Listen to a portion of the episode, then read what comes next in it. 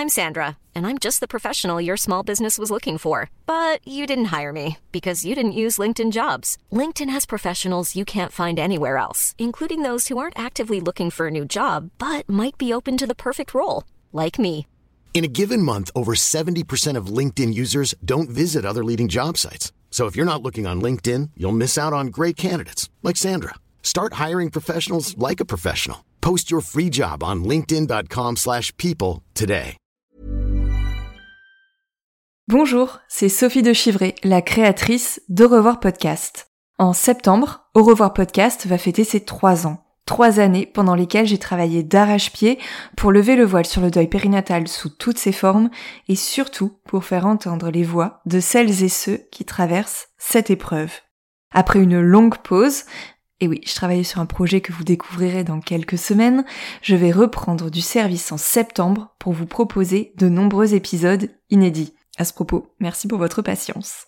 Au revoir podcast, c'est aujourd'hui plus d'une cinquantaine d'épisodes qui abordent toutes les facettes, ou presque, du deuil périnatal et ce sont des centaines d'heures de contenu gratuit. Aujourd'hui, j'ai donc besoin de votre aide. Sur la plateforme Tipeee, vous pouvez faire un don pour Au revoir podcast à partir d'un euro. Un petit coup de pouce qui m'aidera dans mon travail et me permettra de poursuivre cette aventure en proposant toujours plus de ressources sur ce deuil encore tabou, de ressources pour vous accompagner, de ressources pour sensibiliser. Rendez-vous sur la plateforme Tipeee, t i p e au revoir podcast pour en savoir plus.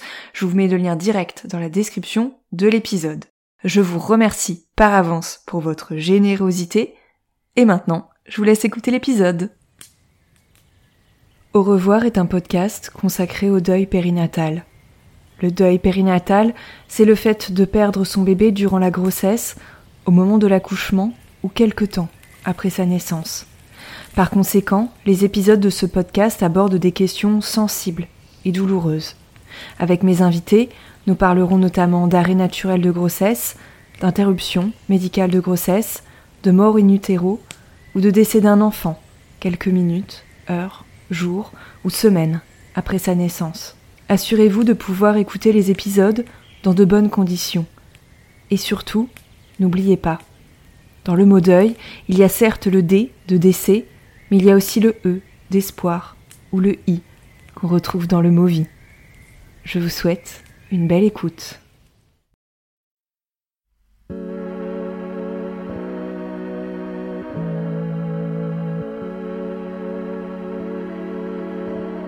Quand on perd un bébé, la blessure est immense. La plaie, elle reste pendant des semaines, des mois, béante. Et petit à petit, elle se referme. Cela ne veut pas dire qu'elle n'est plus douloureuse. Elle l'est toujours, mais de manière différente. La blessure est devenue cicatrice. Le deuil périnatal, c'est comme cette blessure qui se mue un jour en cicatrice.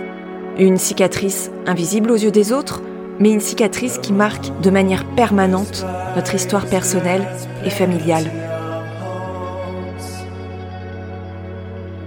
Parfois, on a besoin justement que cette cicatrice invisible devienne visible.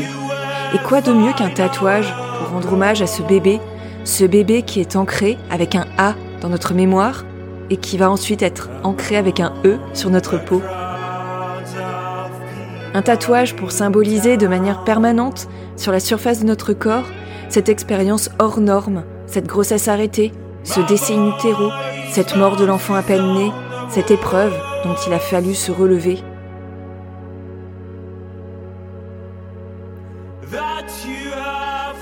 Il y a des traces indélébiles qui restent en nous à tout jamais. Et c'est de ça dont on va parler dans ce court épisode quelques minutes pour parler de tatouages, de dessins, de peau, de symboles d'amour, de force, d'encre et de mémoire.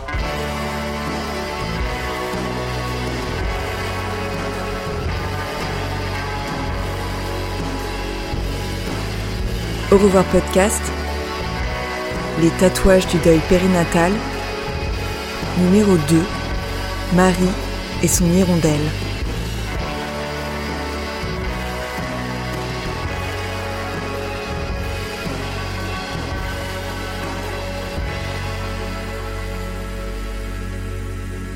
Un moleskine, un carnet sur lequel on consigne les souvenirs au fur et à mesure de la vie.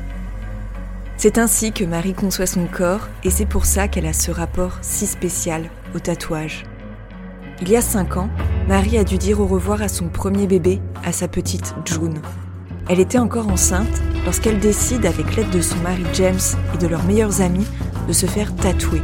Se faire tatouer un bel oiseau, une hirondelle, une hirondelle annonciatrice du printemps pour cette petite fille née et décédée au cœur du printemps. Depuis, Marie est aussi devenue la maman de Bao et de Summer, et je vous laisse découvrir son histoire. J'avais des tatouages, euh, j'en avais plusieurs, plusieurs tatouages. J'ai toujours euh, pensé mon corps comme un moleskine, un carnet sur lequel euh, je viens y noter, y dessiner des choses qui ont traversé ma vie, qui l'ont impacté, des choses dont j'ai envie de me rappeler, des souvenirs, des moments joyeux, des moments tristes, des blagues entre copains, des ce genre de choses. L'idée a germé, je viens d'apprendre qu'il va falloir faire une IMG, on vient de faire le choix d'une IMG sur la cardiopathie non viable de notre fille. Euh, je vais être honnête sur euh, sur tout ça, c'est quelque chose d'assez flou ce moment-là où je prends cette décision. Je suis abattue par les médicaments, par le chagrin, je suis dans un espèce de, de flou total et je ne cesse de répéter à James et aussi à mes meilleurs amis, je veux me faire tatouer, je veux me faire tatouer, je veux me faire tatouer, mon bébé est encore là, je veux garder quelque chose, je veux la retenir et la graver sur moi. Donc c'est des c'est des propos que je tiens euh, à ce moment-là en larmes euh, inconsolables. Et parce que j'ai des potes formidables et un et un mari formidable, ils réussissent à à trouver un créneau auprès d'un pote qui tatoue, euh, qui prend le projet très à cœur, qui en est même très ému il va à ce moment-là accepter de me tatouer en sachant que je suis enceinte et, et, dans un état euh, de détresse quand même ultime, ce qui normalement n'est pas forcément les conditions idéales pour se faire tatouer, mais tout le projet a du sens à ce moment-là, donc il fonce. Toute l'IMG a été collective, ma survie durant l'IMG a été collective pendant tout le processus du moment de la suspicion de la cardiopathie et on le sait, ça dure longtemps. Tous les tests, ça prend énormément de temps et c'est terrible. C'est d'une violence sans nom ce ce, ce temps-là. Et euh, donc ils m'accompagnent tous parce qu'ils sont plusieurs et ils sont trois exactement trois meilleurs potes qui sont autour de moi comme un garde-fou. Ma mère aussi qui est présente à ce moment-là et James. Et tous ensemble m'accompagnent sur ce processus-là de me faire tatouer et de, de garder euh, cette petite fille euh, dans ma peau, la graver dans ma chair. C'était hyper important que je le fasse pendant qu'elle était encore là, pendant que son cœur battait, pendant que je sentais encore ses mouvements. Il fallait que je, je l'inscrive dans ma chair à ce moment-là. Après coup, ça aurait pas été la même démarche pour moi. Et c'est pour ça qu'on a remué ciel et terre pour pouvoir trouver quelqu'un qui, finalement, je crois que c'est même le soir même, va me tatouer et deux jours après, je fais IMG.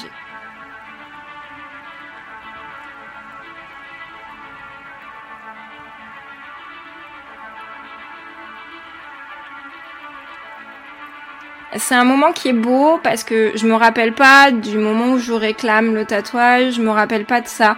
Je me rappelle être dans le salon de tatouage de, notre ami. D'ailleurs, je croise des sourds. Donc, vu que j'ai été interprète en langue des signes, à ce moment-là, je croise des sourds et je vais traduire en étant dans un état second juste pour aider à la communication parce qu'il faisait des piercings.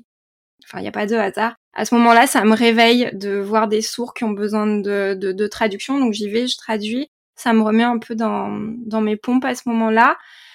Notre, notre ami qui est tatoueur arrive, il nous dit qu'il a besoin de prendre un verre. Il a besoin qu'on aille tous prendre un verre. Il juste en face, il y a un bar. Parce que il tremble, il est dans l'émotion. Il a suivi la grossesse, il nous connaît, il a suivi notre rencontre, notre amour, et, euh, et il est papa il est papa d'une petite fille. Donc ça résonne beaucoup en lui. Donc il est très ému de, de ce moment-là. Donc on va prendre un verre tous ensemble. Et on se lance, mes potes tournent, James est à côté et, euh, et on est tous là au moment où je me fais tatouer. Dans le moment du tatouage, je pense que je suis complètement euh, ailleurs. Je me rappelle que du bruit de la vibration, que de la vibration, du bruit de la vibration, de ce rythme-là, et je suis ailleurs. Je me rappelle pas du tout de la douleur. Je me rappelle pas de la musique. Je me rappelle juste des copains qui passent, qui me font un clin d'œil, un sourire, qui me touchent la, main, et, euh, et c'est tout. C'est tout. À ce moment-là, dans le salon, on est seul. Euh, on n'a pas, il n'y a pas d'autres personnes euh, qui se font tatouer, si je me rappelle bien. Donc il y a une sorte de bulle. C'est un moment de recueil et, et je me fais tatouer en étant d'un côté connectée à ma fille. J'avais toujours eu envie de porter une hirondelle parce que l'hirondelle, depuis que je suis enfant, ma maman me fait regarder les vols d'hirondelles au printemps à ces moments-là et elle me disait quand j'étais petite, c'est le signe de la vie, Marie. C'est le signe de la vie et je me rappelle regarder le ciel avec toutes ces hirondelles qui, qui volent et euh, cette phrase qui tourne en boucle, c'est le signe de la vie. Donc j'ai toujours eu envie d'avoir une hirondelle sur mon corps, mais l'occasion ne s'était jamais présentée et donc là, je me rappelle même pas l'avoir choisi, ça s'est décidé pour moi. J'ai voulu une hirondelle. Si je l'ai fait placer sur la gorge, c'est assez symbolique. Je voulais qu'on ne voit que ça. Je voulais que ça soit visible. Je voulais que euh, tout ça soit marqué à un endroit que je ne puisse jamais cacher. Parce que ça fait partie de moi et je ne souhaitais en aucun cas que ça puisse être camouflé. Donc j'ai choisi un symbole qui était quand même porteur de sens, de, choses positives, avec de la couleur, sachant que je n'ai aucun autre tatouage avec de la couleur sur le corps, tout le reste est en noir et blanc, positionné au niveau de la gorge, alors que je, j'ai à ce moment-là, je suis interprète en langue des signes dans le scolaire, j'ai une certaine éthique. Quand on est interprète, on n'a pas les mains tatouées, on n'a pas des parties visibles tatouées, on est habillé d'une certaine manière. Là, j'explosais tous les codes et euh, je prenais cette part identitaire de, de, de, de ce bébé qu'on va perdre. Je, je l'inscris en moi à un endroit où on ne peut pas fermer les yeux.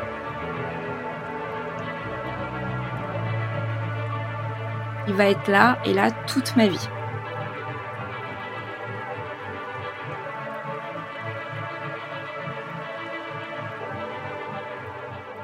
Il est impossible à camoufler. Alors avec les cheveux, oui, il se voit, il s'aperçoit, il n'est pas visible à 100%. Donc si je veux pouvoir le flouter, il se floute avec les cheveux, mais il est là.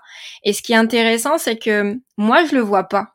Quand toute la journée je me déplace, je n'ai pas besoin de le voir. Il n'est pas sur une partie que je peux observer de mes yeux. Je le vois quand je suis dans la glace. Et les autres le voient en permanence. Et ça, c'était important pour moi. Je ne l'ai pas sous les yeux en permanence parce que je n'en ai pas besoin, je le porte en moi et je le vis au quotidien. Ce, ce deuil est en moi, cette petite fille m'a énormément apporté et elle est dans chaque seconde de mon existence. Mais quand je passe devant la glace, elle m'habille, elle me décore, elle m'illumine, elle met de la couleur sur ce que je vois dans la glace.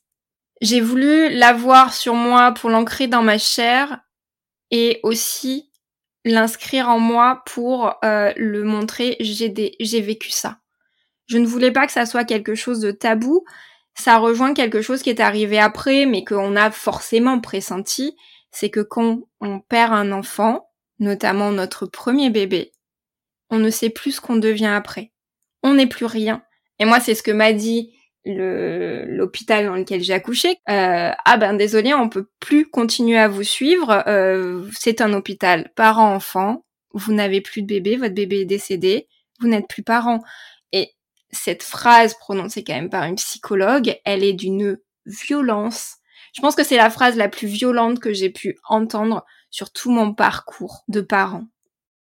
J'étais peut-être pas la, la maman d'une petite fille vivante mais j'étais en tout cas la maman d'une hirondelle et que les gens pouvaient voir.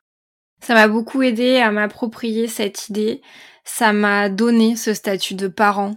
Ça, ça m'a aidé dans ce combat, ça m'a permis de me dire qu'aussi c'était un combat parce que le tatouage, je l'ai toujours vu aussi comme quelque chose que l'on dépasse, que l'on vient inscrire des événements de notre vie.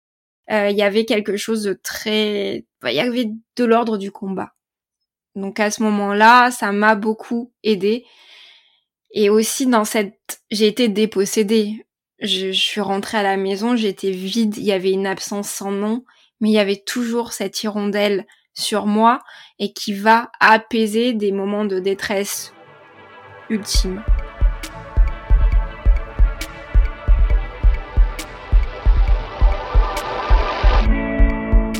M'a rien demandé sur ce tatouage, alors que les autres, j'ai une très grosse pièce, j'ai une manchette euh, euh, sur le corps. On m'a toujours demandé la symbolique, mais pourquoi ci, pourquoi ça? Et c'est vrai que cette hirondelle old school sur le, sur le cou, on m'a jamais posé de questions. Comme s'il y avait, il y avait quelque chose avec, il y, avait quelque chose de très symbolique et de très marqué. Et, et les gens n'ont pas osé, n'ont pas osé à ce moment-là. Alors après, je l'ai affiché aussi euh, auprès de mes amis, euh, tout le monde savait. Mais, euh, mais après coup, on m'a pas posé la question.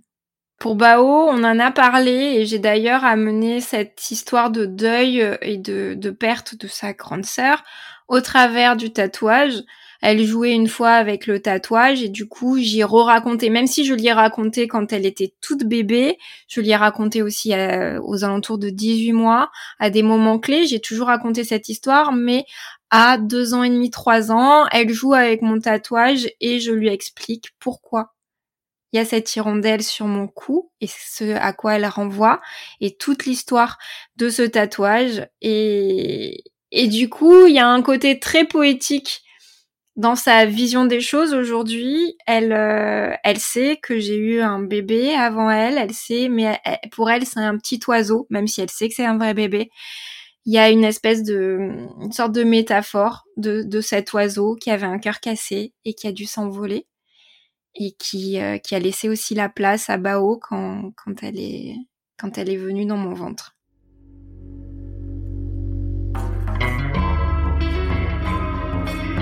Et voilà, c'est la fin de ce premier témoignage. Un grand merci à toi Marie d'avoir partagé avec nous ton histoire de tatouage. Si vous souhaitez en savoir plus sur Marie, rendez-vous sur son compte Instagram Little Bun Bao je suis Sophie de Chivray et j'ai eu le plaisir de réaliser, monter et mixer cet épisode. Alors si vous avez à cœur de soutenir Au revoir podcast et d'offrir à mon travail une plus grande visibilité, n'hésitez pas à mettre un petit commentaire et à lui attribuer 5 étoiles sur Apple Podcast.